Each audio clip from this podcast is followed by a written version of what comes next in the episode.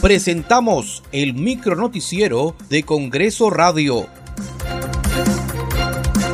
¿Cómo están? Les saluda Danitza Palomino. Hoy es martes 19 de julio del 2022. Estas son las principales noticias del Parlamento Nacional. La presidenta del Congreso, Mari Carmen Alba, destacó como un logro de la representación nacional el debate del retorno a la bicameralidad. Que se haya debatido la bicameralidad en el Pleno ya es un logro, porque es una reforma de años, desde el 2001.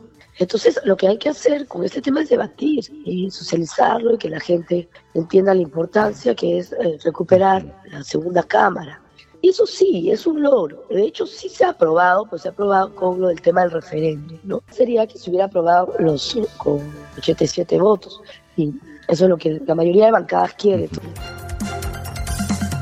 La titular del legislativo también resaltó que el Parlamento Nacional durante el periodo anual de sesiones 2021-2022 ha trabajado sin parar, sin recesos y recorriendo el país para escuchar las necesidades de sus autoridades y pobladores. Congresistas de diversas bancadas solicitaron al Poder Ejecutivo que tome las acciones necesarias a fin de concretar diversas obras de infraestructura hospitalaria que se encuentran paralizadas vulnerando el derecho a la salud de la población. Los pedidos fueron hechos al ministro de Salud, Jorge López, quien participó en la sesión que realizó dicha comisión para sustentar un proyecto de ley presentado por el Poder Ejecutivo.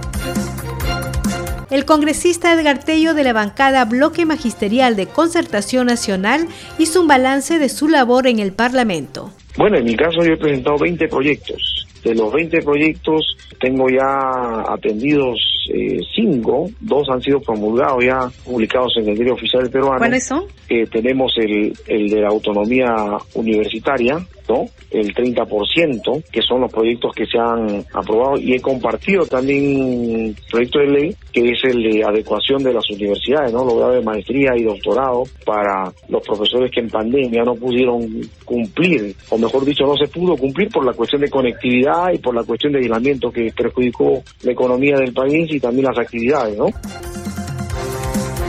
Muchas gracias por acompañarnos en esta edición. Nos reencontramos mañana.